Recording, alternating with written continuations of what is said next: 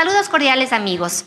A nombre de la Municipalidad de Ambato y su Dirección de Cultura, les damos la más cordial bienvenida a este sexto webinar dentro de la programación Ambato en el Bicentenario, el cual es transmitido en vivo desde la Casa Museo de Juan Benigno Vela, una casa patrimonial que nos traslada en el tiempo hacia la época de independencia.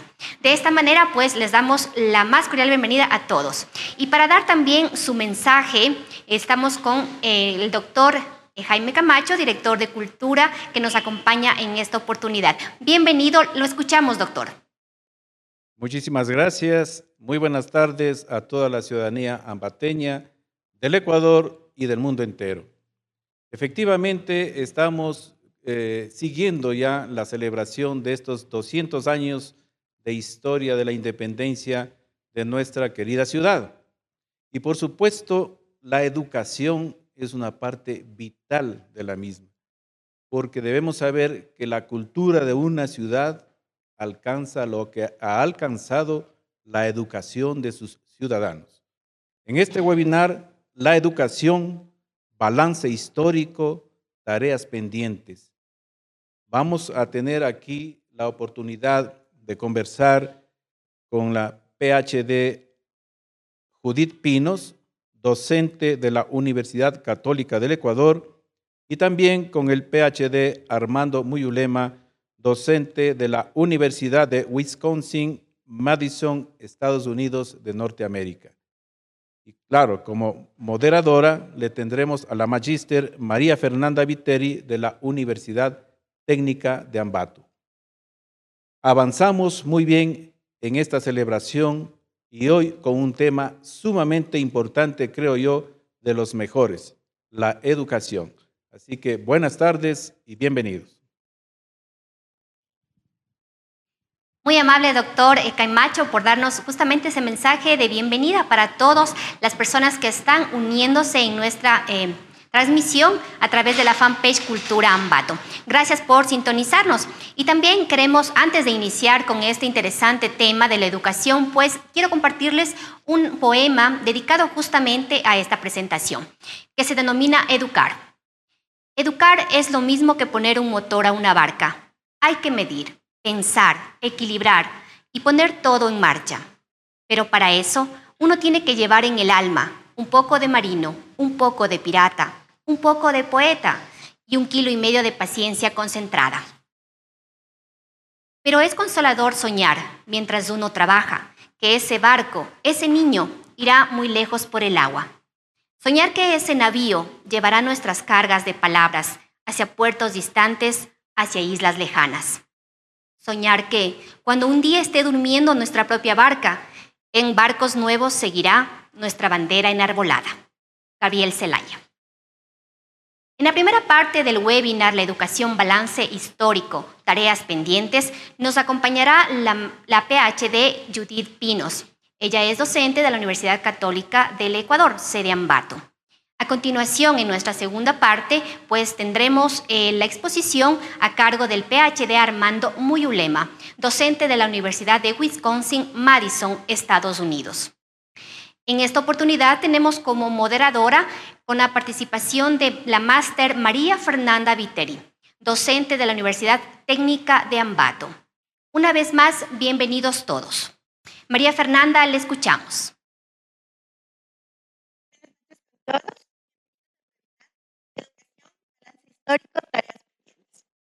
El contexto en el que vivimos es una construcción social de muchos años, en el que la educación ha sido eje transversal para el desarrollo porque gracias a la misma los seres humanos expandimos nuestros horizontes, aprendemos y entendemos sobre el mundo y cómo dar solución a los problemas. Citando a Paulo Freire, la educación no cambia el mundo, cambia a las personas que van a cambiar el mundo. En la primera parte compartirá con nosotros la magíster Judith Judith Pinos Montenegro, PhD por la Universidad Nacional de La Plata, magíster en Género y Cultura, mención en Ciencias Sociales por la Universidad de Chile doctora en investigación por la Universidad Nacional de Loja, ha sido merecedora de algunas distinciones. Mejor egresada de la Universidad Técnica de Ambato.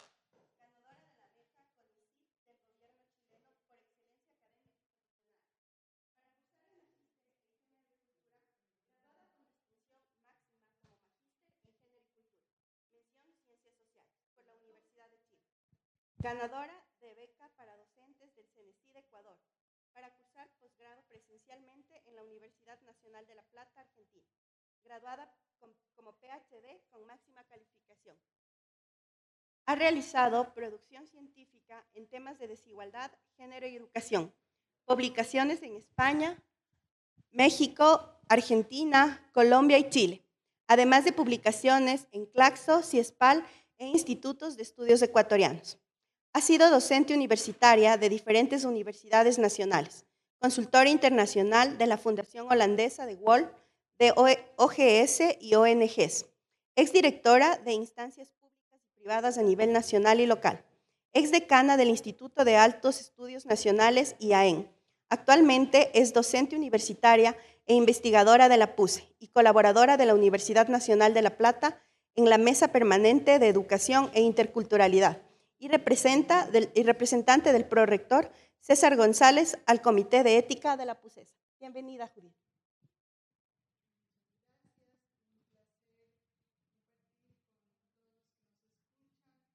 agradecimiento a quienes han hecho posible este espacio, a la municipalidad y a todo el equipo técnico preocupado por la educación y la cultura. Bueno, se me ha encargado reflexionar y hacer un pequeño balance sobre la historia reciente y las tareas pendientes. Y mientras em, venía de camino a esta casa simbólica de los amateños, em, más que como profesional, me pensaba como madre.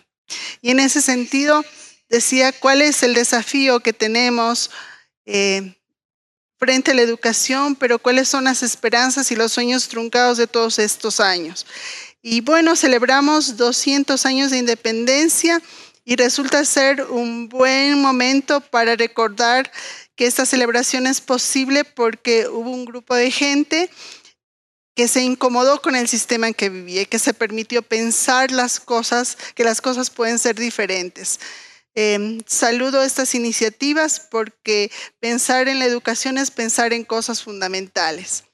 Bueno, desde los años 1657 hay lo que se llama el ideal pansófico, es decir, que las sociedades a la usanza de Comenio pensaban que la educación venía a resolverlo todo pero no fue sino hasta muchísimos años después que la Primera y Segunda Guerra Mundial nos recordó que no necesariamente un título académico, una educación, crean gente o buenas personas.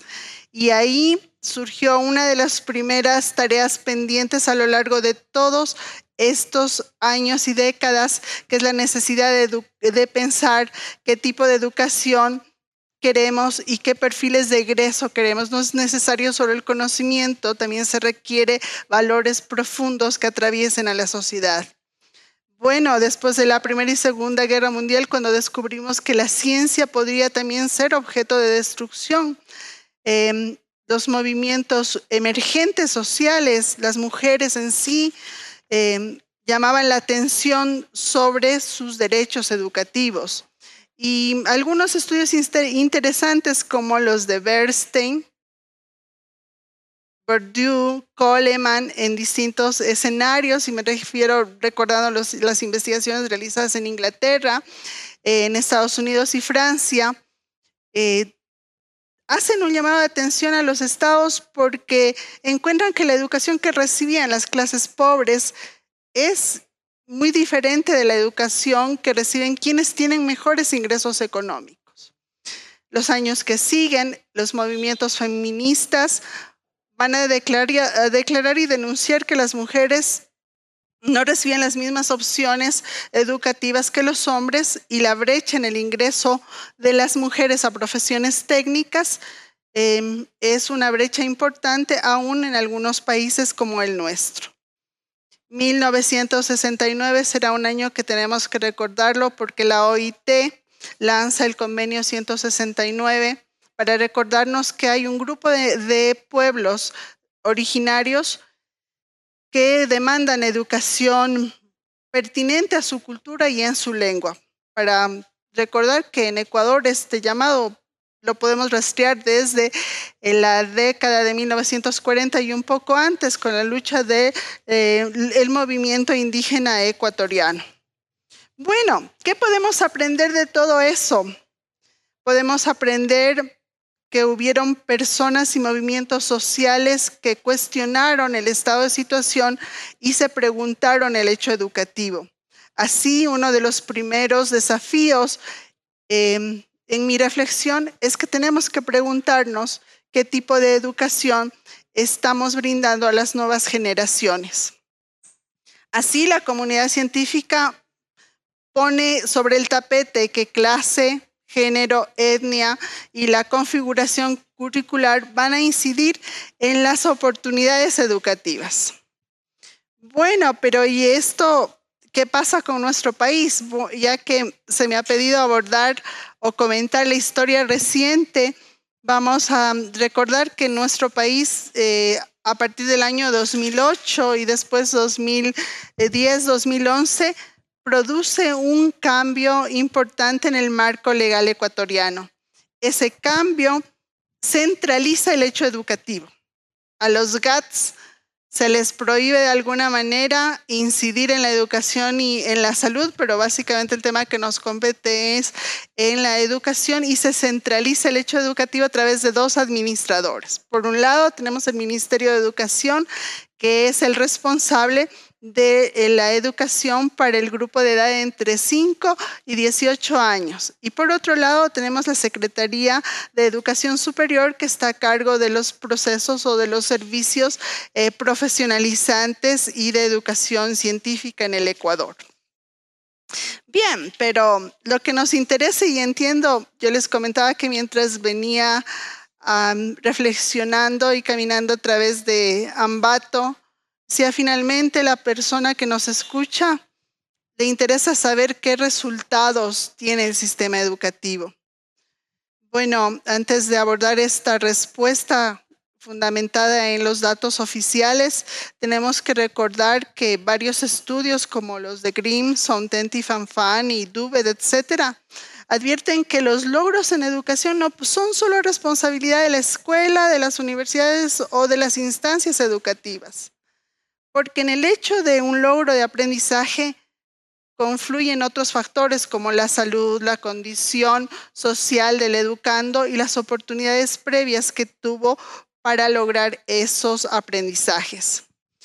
Bueno, a pesar de todo, el mundo está interesado en medir los resultados y nosotros como eh, padres, madres de familia o usuarios de los servicios educativos queremos saber en qué lugar estamos. Para eso el mundo, de alguna manera, tiene un sistema de medición a través de las pruebas PISA. Las pruebas PISA es un programa que mide los logros de aprendizaje en, digamos, tres áreas, matemáticas, lenguaje y ciencias.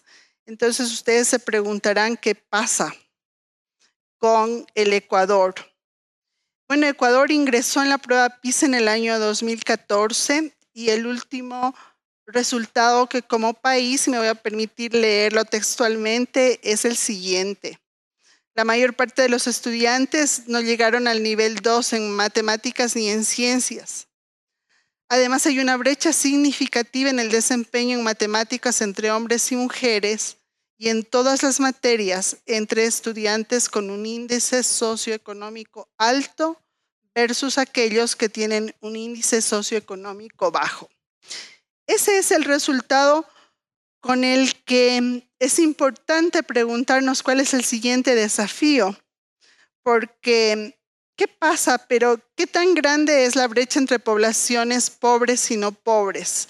Y para eso yo quisiera invitarles de alguna manera que se lean algunos documentos, por ejemplo, el que la Flaxo, la Claxo y el Instituto de Estudios Ecuatorianos junto con Avia y la Politécnica Salesiana, bueno, son un montón de instituciones, eh, formularon en este año a través de un documento eh, que hace el balance de los últimos años. Ahí este documento que sostiene varias investigaciones, informa que en general en, durante estos años las condiciones estructurales de la desigualdad persisten, es decir, la gente pobre es más pobre y las élites mejoraron su situación económica.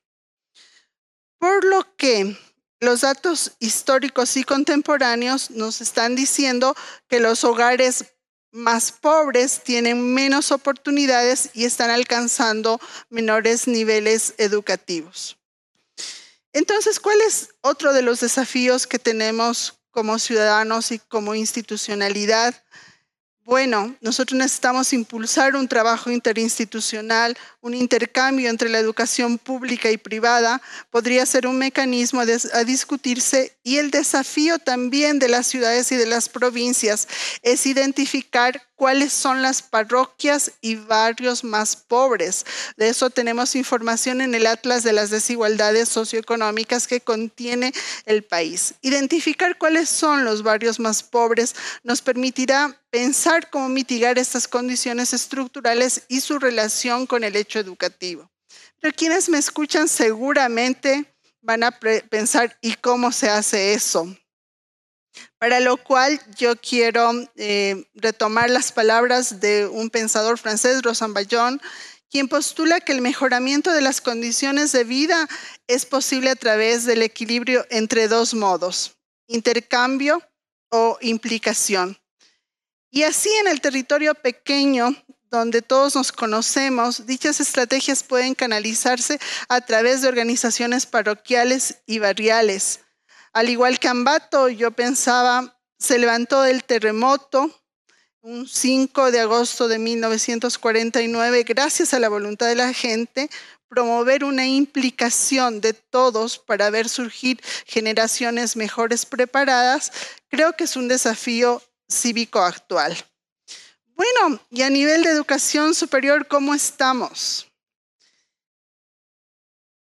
Yo aquí quiero referirme a un informe eh, elaborado por Ferreira, Abailte, Álvarez y otros dos autores que señalan que en Ecuador la cobertura de educación superior todavía es bastante débil. Y para que tengamos una idea, apenas el 7% de personas que provienen de hogares pobres logran en Ecuador ingresar al sistema universitario. Ahora, los, las las personas que provienen de hogares con una posición económica media o alta es, ¿todos ingresan? No. El dato de 2007, por lo menos entiendo que no ha variado mucho, nos dice que apenas el 36,6% localizándonos como país en una de las colas de desarrollo en cuanto a educación superior.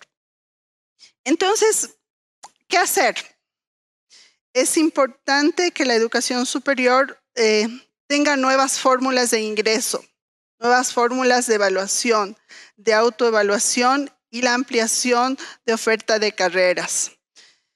Y esto puede ser también un desafío, el diversificar profesiones cortas y ahí la tarea pendiente es una gran coordinación interinstitucional y en territorio para que se ejecuten estudios de pertinencia que nos permitan saber si de verdad existe o no la demanda en el contexto y el interés de la población para tener una sostenibilidad económica de la oferta educativa a largo plazo. Bueno, pero uno de los elementos más difíciles de toda esta historia es que la educación en general ha tenido siempre menos presupuesto. Y en épocas de crisis como los años 90, y me gustaría recordar, a inicios de los 2000, teníamos un enfoque político neoliberal que difundía la, la idea de que todos los servicios públicos deben cofinanciarse. ¿Eso qué quiere decir? Que todos debemos pagar por cosas como la educación, la salud y los servicios básicos de tal manera que esa contribución monetaria de las familias pobres permitía sostener la institucionalidad del Estado. En el 2008 nos ilusionaron, porque así fue. Un nuevo marco legal nos permitía, según el artículo 348, nos decía la educación pública es absolutamente gratuita y debe ser apoyada. No obstante, eh, Juan Ponce y Marcelo Ceballos en su último informe documentan que las universidades hemos sufrido recortes importantes presupuestarios. Y yo quiero referirme a este dato de que el recorte son de 131 millones que pueden rastrearse consecutivamente en distintos años, 2017, 2018, 2019. Si bien volver a las perspectivas de autofinanciamiento es una locura porque va a condenar a los hogares más pobres a una pobreza mucho más profunda, también es cierto que las universidades requieren fortalecerse para que generen proyectos de investigación y vinculación que les permita cierta autonomía financiera, particularmente en épocas de precariedad económica que son ciclos sucesivos en toda América Latina. Al mismo tiempo, urge que los gobiernos locales pidan al Estado central que rinda cuentas, ya que los relevaron del hecho de incidir en el hecho educativo. Em, bueno, si la ciudadanía y los gobiernos les pedimos al Estado central que nos digan cómo preservan los fondos dedicados a las áreas fundamentales como la educación, me parece que es propicio recordar que en los GAT tenemos una hermosa figura o teníamos la figura de la silla vacía. Quizá es hora que existe una silla vacía también en la Asamblea, en el Ministerio de Finanzas y en otras instancias donde se dedican y donde se deciden la vida de la gente. Porque saber cómo se invierte, qué se hace, cómo se distribuyen los fondos, es una parte de, de los desafíos básicos de la sociedad y requiere la vigilancia de todos. Hasta ahí una primera reflexión. Muchas gracias, estimada Judith. Una pregunta. ¿Cómo podemos combatir los nuevos analfabetismos y marginaciones que se evidencian en Ambato desde el plano educativo? Bueno, yo a continuación les voy a comentar en detalle los nuevos analfabetismos, pero sí urge un proceso de coordinación y de injerencia de la ciudadanía y de los GATS en la currícula.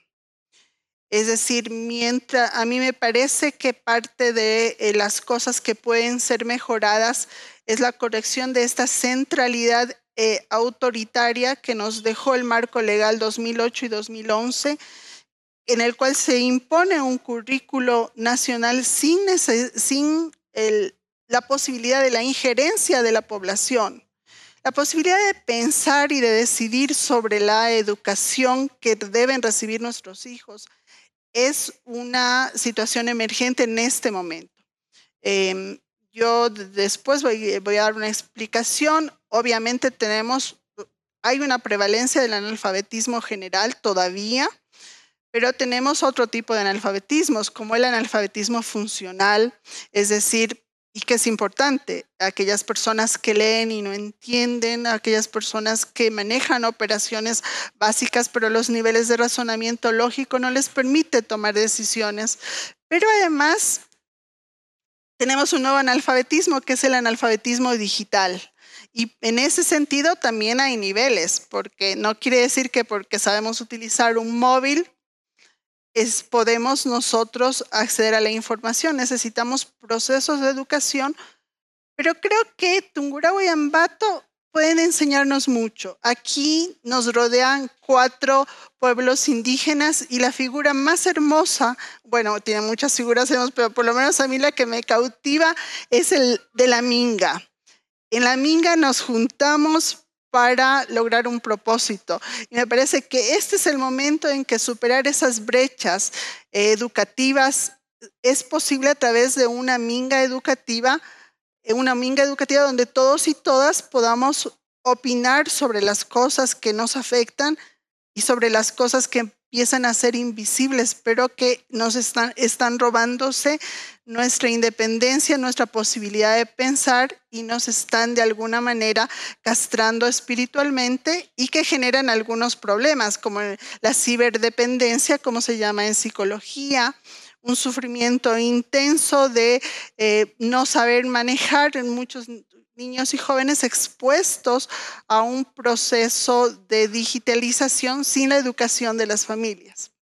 A propósito de la minga, ¿cuáles son las actividades específicas para iniciar con la minga social educativa para robustecer los logros educativos de las y los ambateños? Yo estoy convencida de que no es posible que la escuela sola haga transformaciones. Y Ambato y Tungurahua tienen una historia muy importante de eh, trabajar participativamente. El fortalecimiento de destrezas básicas en las tres áreas mencionadas, matemáticas, lenguaje y ciencias, tiene que ser mm, posible con la inmersión de cada uno eh, de los espacios ciudadanos que tenemos. La convocatoria a los famosos concursos de libros leídos, obviamente que tendrá que ser actualizada porque tenemos que pasar de la competencia al disfrute, a la construcción colectiva, pero también las otras cosas, las empresas enseñándonos cómo la matemática está en cada una de las cosas que, hacemos, en las dimensiones de los zapatos, que las manos artesanas hacen en Ambato, em, de las carrocerías, es decir, sí necesitamos involucrarnos en una minga muy en serio toda la sociedad si queremos que nuestros niños y niñas levanten la cabeza del celular y las redes y encuentren que disfrutar del saber es una posibilidad. Y eso no lo vamos a lograr a través de un currículo centralizado. Nosotros necesitamos entender que si en algo tenemos que opinar es sobre la educación de nuestros hijos, es nuestro derecho.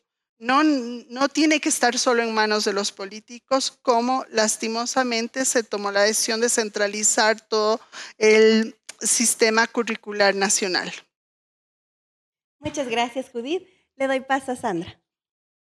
Gracias, María Fernanda, y también para la doctora Judith, que está exponiendo en, esta, eh, en este webinar de Ambato en el Bicentenario. Bueno, queremos agradecer a todas las personas que están eh, acompañándonos a través de esta transmisión en la fanpage Cultura Ambato. Entre ellos, bueno, les saludamos a Fabiola Ocampo, también Diego Luzuriaga, Francisco Torres, eh, tenemos también inquietudes por parte de Fabiola Mantilla. Dice, el haber centralizado la educación hace que muchos de los recursos se vayan en burocracia y probablemente en corrupción.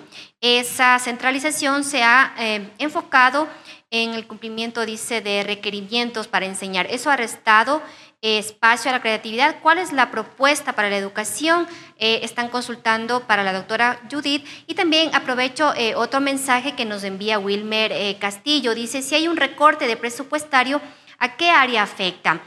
¿Cuánto se destina el pago de personal administrativo, no docentes, compra de edificaciones, para investigación, etcétera? ¿Servirá todo esto para aprovechar lo que se tiene? Doctora, por favor, para que nos responda a estas inquietudes que nos hacen llegar nuestros seguidores. Son muchas, eh, son muchas inquietudes, pero yo quisiera recuperar una figura hermosa que lastimosamente fue cooptada por el Estado, que es la veeduría social.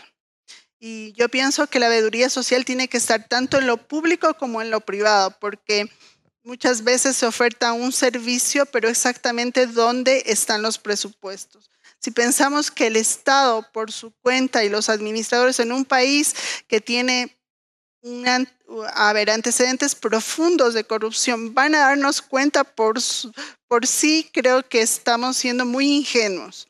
Yo pienso que un primer llamado es a que las personas de a pie, madres, padres de familia, los famosos comités de padres y madres de familia, los usuarios de los servicios, pidamos cuentas al detalle en qué se invierte en educación, y cómo en efecto se hacen los recortes. Y yo comparto con el, ciudadano que acaba de manifestar cuánto va en personal docente y cuánto se invierte en personal administrativo.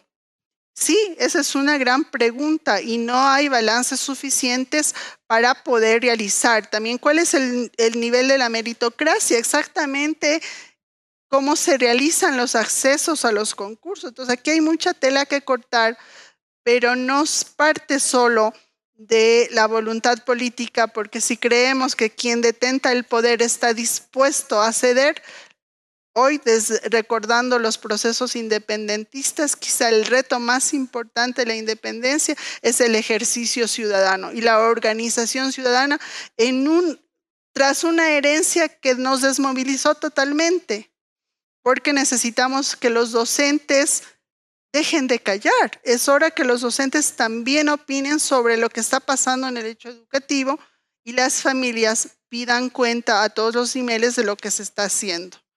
Em, el dejar pasar, el dejar hacer en educación es dejar que se nos castre eh, también la vida de las personas de nuestras generaciones. Estimada Judith, le invitamos a la segunda parte de su ponencia.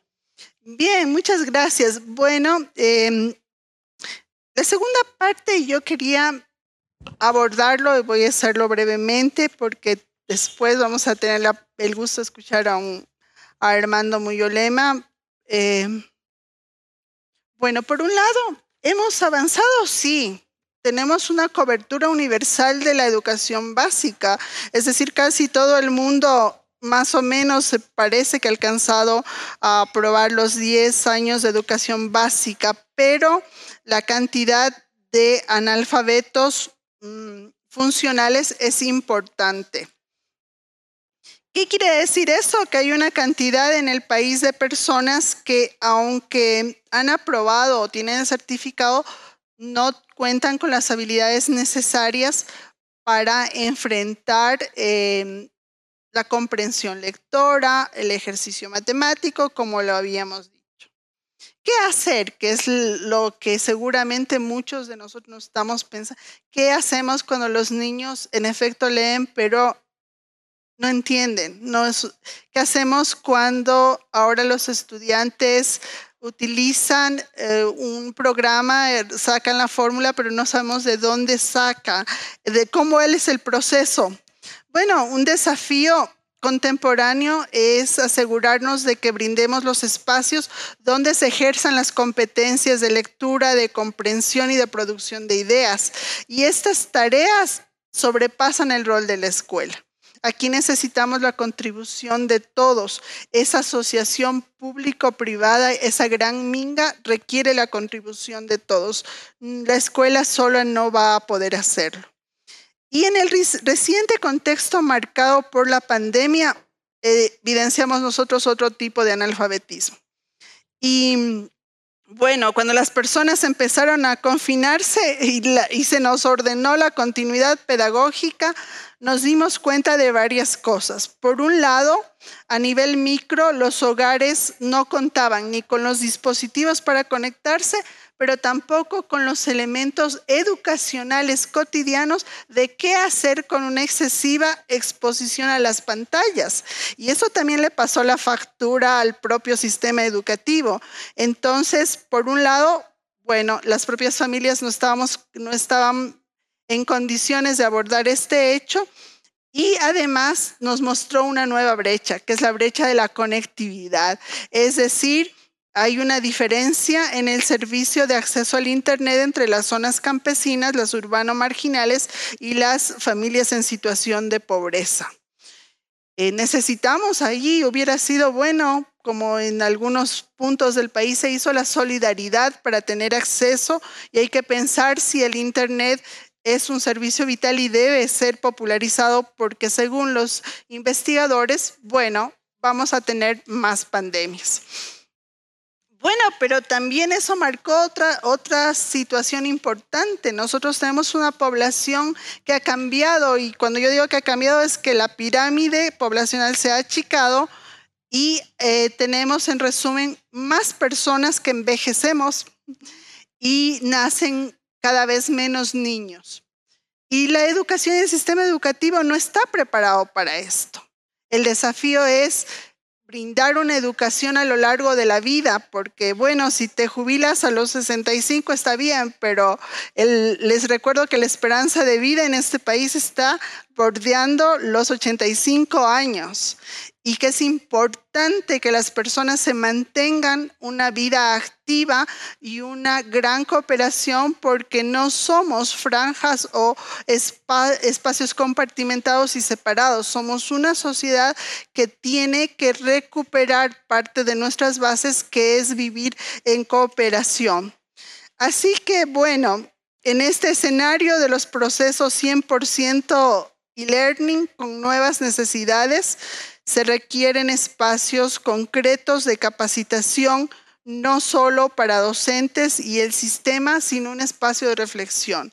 No puede ser que pasada la pandemia no nos sentemos a reflexionar qué pasó.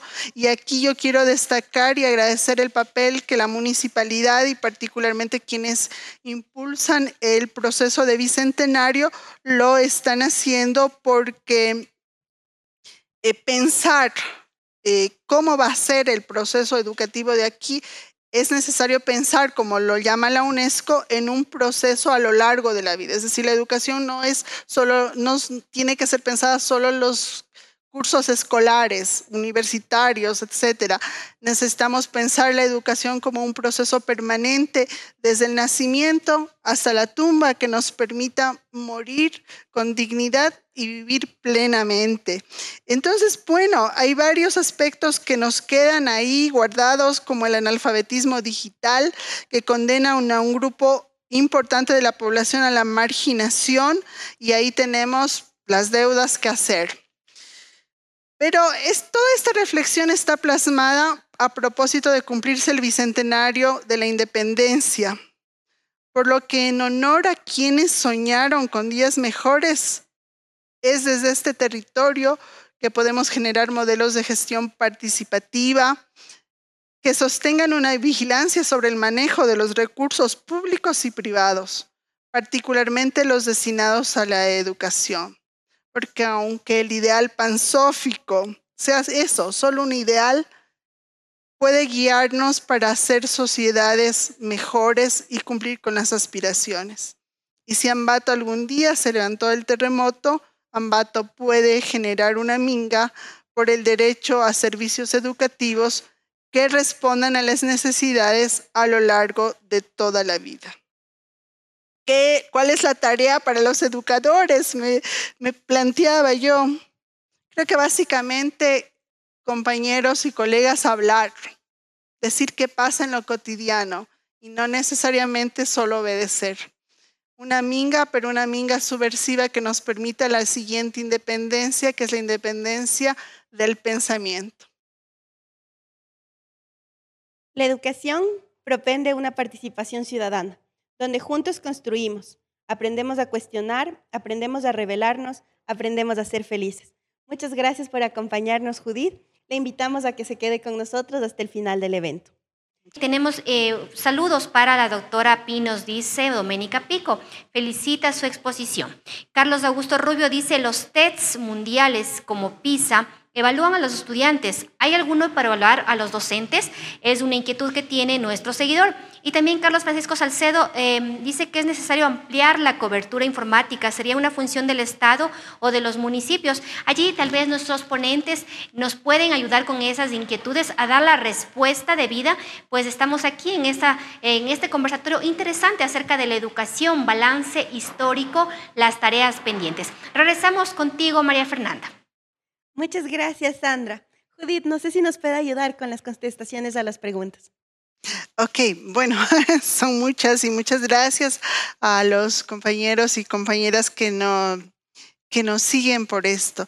En efecto, la prueba PISA es una prueba de parámetro internacional que permite comparar los eh, la situación a nivel mundial. Es cuestionada desde varios sitios y eso también es súper importante que lo sepan, especialmente las organizaciones de maestros, por ejemplo, en España y en, los propios Estados Unidos. Hay gente que cuestiona las pruebas PISA porque es un modelo que se enmarca eh, en una medición cualitativa. La posibilidad de crear evaluaciones locales, creo que ese, es el desafío que tenemos por delante. ¿Hay formatos de evaluación para docentes? Sí, el propio Estado tiene un proceso a través de ser maestro, tiene diferentes variantes para evaluar tanto el proceso de ingreso al sistema educativo como el proceso de em, desempeño. Lástimos, bueno, me voy a permitir hacer un juicio de valor. Eh, eh, hice mi investigación doctoral em, a partir de la situación en entrevistas profundas hacia docentes. Lo que yo encontré es que los docentes se encuentran en un estado de estrés permanente, eh, de alguna manera tan atosigados por una serie de verificadores basados en la evidencia que son diseñados desde el escritorio cuando requieren o están demandando mayor tiempo para preparación de clases. Me parece que la ausencia de la voz de los docentes en los procesos de evaluación y coevaluación es algo que debería, eh, em, debería corregirse, pero sí, en efecto, el propio Ecuador tiene varios instrumentos de medición. Hay instrumentos también a nivel de, eh, la propia PISA que miden los niveles em, de gestión administrativa. Y bueno, también nos están preguntando sobre la producción eh, educativa, el de, no sé si es de artículos científicos o producción de investigación en general. Bueno, es súper interesante eh, revisar, la, por ejemplo, la Universidad Católica hizo una evaluación de la producción docente, no sé si ya se ha publicado el artículo, pero a casa adentro ha habido una evolución importante y es una evolución que debemos considerar en el momento que hubo una inyección de recursos importante, se puede hacer investigación. Eh, creo que eh, María Fernanda, eh, usted como docente universitaria sabe que necesitamos para hacer investigación, primero la tranquilidad y después el tiempo disponible, pero si tenemos 20 horas cátedra y 135 tareas que, que, corregir a la semana. Si tienen solo una hoja por tarea, que no las tienen, Estamos hablando de 135 páginas que evaluar. Entonces, ¿a qué hora hacemos investigación? Entonces, hay una etapa marcada por el boom, digamos, por un lado el boom económico y por otro lado la inyección de recursos económicos, que es entre 2012 y 2015 que se produce un cambio cuantitativo y cualitativo en la producción científica. ¿Por qué? Porque por primera vez tenemos docentes a tiempo completo, suficientes recursos las universidades para contratar a docentes a tiempo completo. 2017, 18 y 19 tenemos una reducción de 131 millones de dólares o un poco más, según las investigaciones que presentó Flaxo. Ustedes saben, las universidades públicas acaban de quedarse sin profesores a contrato. Eso es un atentado contra, contra la producción científica. Entonces, para producir científicamente, eh, en efecto, hay un cambio cualitativo en esa ventana que hoy cosechamos porque lo que eh, hoy se publica es producto de investigaciones de dos años antes o al menos seis meses antes si hubiese la tecnología, etcétera. Hay un cambio, lastimosamente, es un tema estructural y mundial. También nos se avecina un retroceso con la reducción de docentes. Ah, hay que recordar que el nivel universitario es el nivel de los, de los todos los niveles educativos el más caro. Y también es donde se genera la, eh, a ver, el cerebro que va a dirigir el país en los próximos años. Entonces, ¿dónde se apuesta, aunque todo es cadena? Pero afectar al nivel universitario es afectar el futuro inmediato de cualquier país, porque donde va la universidad seguramente va a ir el país, así que ojalá nos estén escuchando quienes hacen las políticas y piensen dos o tres veces si qué hacen con los recursos de las universidades. Judith, me gustaría que nos responda, según su eh, perspectiva como educadora, ¿Cuáles son los indicadores para que usted pueda decir que existe calidad en la educación, tanto básica, bachillerato y superior? Bueno, eso depende del instrumento de medición que lo define cada país.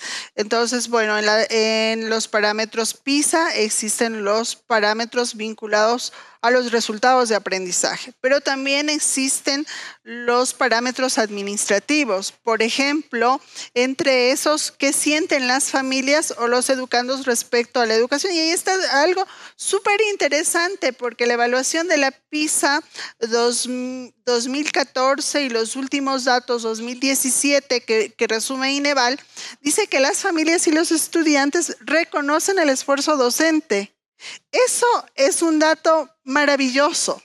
Entonces, sin embargo, ¿no es cierto? Los otros elementos quedan de lado. Yo voy a poner un ejemplo. el, programa de alimentación escolar en las escuelas dice da mucho que desear. Entonces, en otros países, el eje salud es paralelo al eje educación. Un niño con determinados niveles de em, desnutrición o sin ingestar la cantidad de calorías necesarias, es muy difícil que nosotros logremos que se concentre. Eh, las investigaciones que yo he realizado en las zonas eh, básicamente marginales y, campesinas nos dan cuenta exactamente, por ejemplo, de un fracaso del programa y de la evaluación del eje de alimentación. Entonces, los logros educativos son más globales. No depende solo de la parte curricular o didáctica. Sí podemos motivar, podemos hacer la cosa divertida, pero eso va a tener un límite, un límite cuando puedes hacer una cosa muy divertida y el hambre arrecia, hasta ahí llegan las habilidades docentes. Muchas gracias. Vamos a dar paso a Sandra con algunos saludos de la audiencia. Muchas gracias a todos los seguidores de Cultura Ambato por estar pendientes de estos eh, webinars que los hacemos para ustedes, pensando en todos ustedes para celebrar Ambato en el Bicentenario. Bueno, eh, también tenemos algunas inquietudes que también continuamos. Azucena Campoverde dice felicitaciones a los ponentes, importante análisis que han realizado. Asimismo, dice buenas reflexiones, importante reflexión eh, Jorge Eduardo Muyulema. Eh, bueno, acá nos hablan también en Quichua y pues bueno, nos están saludando. A todos ustedes, amables seguidores, y eh, pues por estar pendientes de nuestra programación eh, que la realizamos tarde a tarde y pues vamos a regresar contigo, María Fernanda, para ya, bueno, dar el desenlace de este interesante webinar. Después de este webinar, a los educadores nos quedan compromisos de trabajar conjuntos y cumplir las tareas pendientes. Muchísimas gracias, Judith. Una reflexión final. Bueno, yo, yo quisiera pedirles primero a los docentes que levantemos la voz. Es importante que digamos qué está pasando. A las familias no nos dejen solos. Tenemos que supervisar qué sucede en la cotidianidad. Y a los chicos y chicas es importante de no perder la esperanza.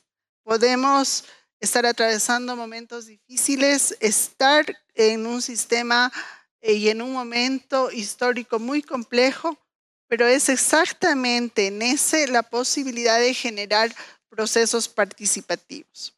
Las redes sociales pueden ser una trampa, atraernos en la red, pero He conocido algunas iniciativas juveniles que también les convocan a reflexionar. Yo, yo apuesto mucho por la, generación de jóvenes y adolescentes y sé que ellos también están preocupados por el hecho educativo. Tenemos como padres y madres la obligación de saber qué está pasando con cada centavo destinado a la educación y de sentar a los políticos de turno a que den cuenta sobre qué están haciendo con la vida de nuestros hijos y nuestras hijas.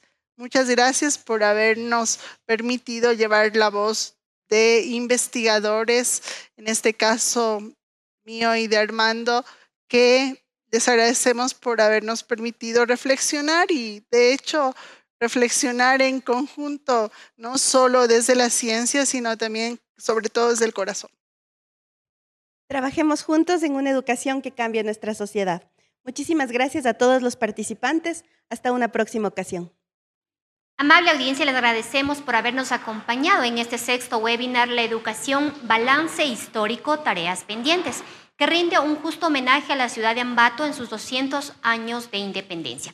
Además, durante este mes, les recordamos, seguiremos presentando nuestra agenda bicentenaria con otros conversatorios que se relacionan a la ciudad como escenario histórico. En el próximo eh, webinar hablaremos del discurso identitario y discurso literario en Ambato, con la participación de destacados literatos e investigadores. Todo a través de este espacio que está destinado para todos ustedes, la fanpage Cultura Ambato. Asimismo, les invitamos a seguir participando en la recopilación fotográfica, la memoria colectiva desde la luz.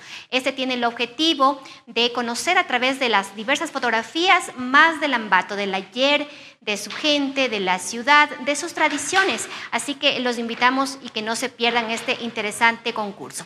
Y de esta manera, pues seguimos conmemorando los 200 años de independencia de nuestra ciudad de Ambato. Muchísimas gracias por habernos acompañado. Nos veremos muy pronto.